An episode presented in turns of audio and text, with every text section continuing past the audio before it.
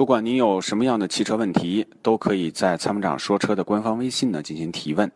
请关注参谋长说车的官方微信“参谋长说车车友俱乐部它是积碳的杀手，积碳是发动机的杀手。那么，杀手的杀手就是朋友。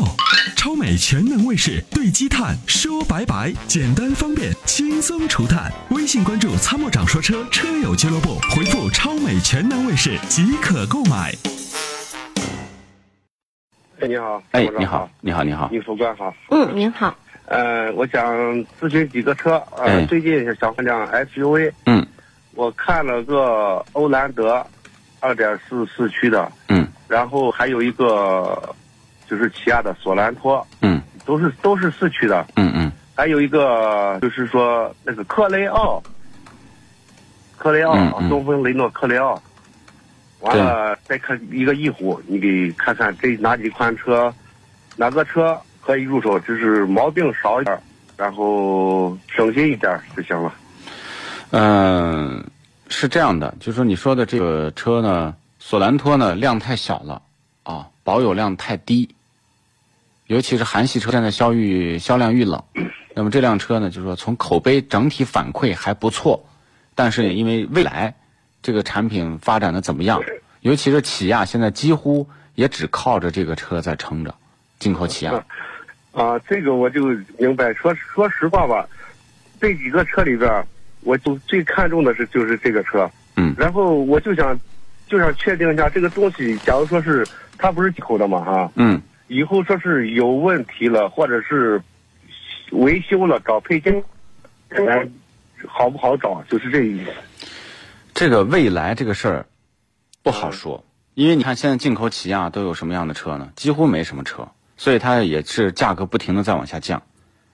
这车现在这个这个，你买柴油还是汽油的？嗯，柴油还是汽油倒没所谓，或要么是二点二 T 的柴油。我我就有时候怕个柴油，咱是我也是西安的吧，我怕这个柴油冬天会不会在咱西安好不好用？啊不好用，柴油的后期后期问题会很多。有的呢，对，所以我汽油哦我都好点儿，是不是这意思？汽油的好点，汽油的基本上发动机这一块儿你就不用操心了，反正十几二十万公里基本上都能扛得住。柴油机呢，如果你细心一点用，加油又又加的好，经常用添加剂，用个十万八万公里也没什么问题。但是呢，后期的问题会越来越多，而且维修费用哦是汽油机的好几倍。那是这，那就说按拿汽油来说吧，呃，这个就是说，像它这些配件儿，是不是只能上四 S 店买？啊外面现在也有，因为索兰托的总体社会保有量在韩系车里面算是大的，嗯但是未来呢不明确，因为就说它现在这个这一单一车型支撑一个 4S 店，可能在未来一两年之内是越来越困难，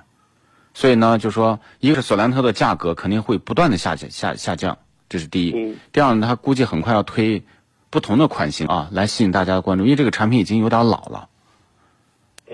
啊是是是，那个时间久了。对这个我打我开始买车的时候，买第一辆车，后来确定买了个小车，没买那个。之前我就看的是索兰托，所以这个就是说未来进口的这个四 S 店，我查西安好像只有一家，就怕它这个售后而且进口的保养维修了。我跟你讲，就是韩国进口又能怎么样？嗯，一个工业基础，呃， 汽车工业基础比咱们国家只是前几年略强一点的一个地方，嗯现在它也比不上。而且你就拿咱们就说这个进口的关税，你这辆车和国产相比，它的下价格差不多，它还大，那么它中间还有百分之一二十的税，就是多的多的税，你考虑没有？嗯嗯。你想想，你仔细想想这个道理。啊，那咱是是这，呃，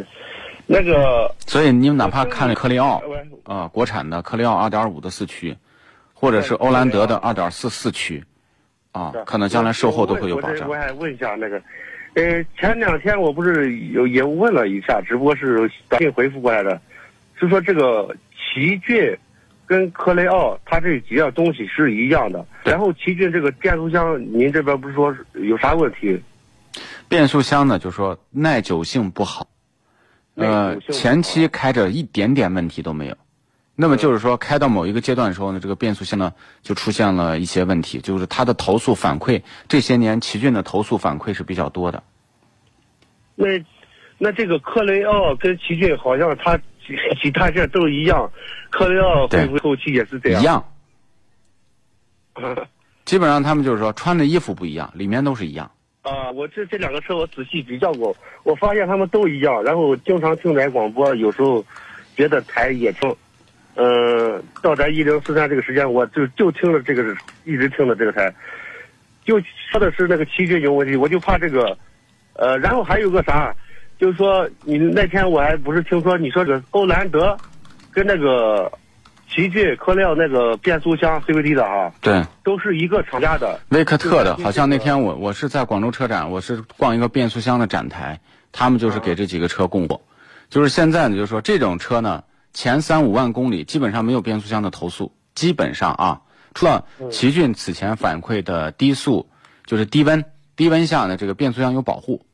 之外嗯，很少有反馈说变速箱有问题的，三五万公里。一般的问题反馈，老奇骏啊都是在七八万公里以上就出现了变速箱打滑、提速提不上去这些问题。呃，就是打滑提速提不上去啊。对，那那个时候就是就说说明这个变速箱到那个阶段已经是出现问题，而且它已经是过保了。哦，那我想了解一下，假如说咱买个奇骏或者克雷奥，这个变速箱坏了，换个变速箱大概得多少费用？以后会很便宜，也以后如果说换个追轮儿换这些，也就是万把块钱就维修了，啊，现在很贵。我这是就让我想了好久，我就有时候想，当时开始也想的是奇骏来着，后来说到这个，我啊那你为什么不看一下荣荣放的那个二点五的四驱呢？或者是 CX 杠五的二点五四驱六 AT 的？ CS 杠五那个四驱？它好像没有中央差速我是只，但是懂了它适时四驱，它的反馈我看过，就是他们的做测试啊，基本上嗯就是他们适时四驱的反馈还比较快。那如果你要想中差，就是中央控制，那就荣放二点五四驱也可以啊，AT 的都是 AT 的。哦，那我明白了，就是那就这几个车就性能上来说是跟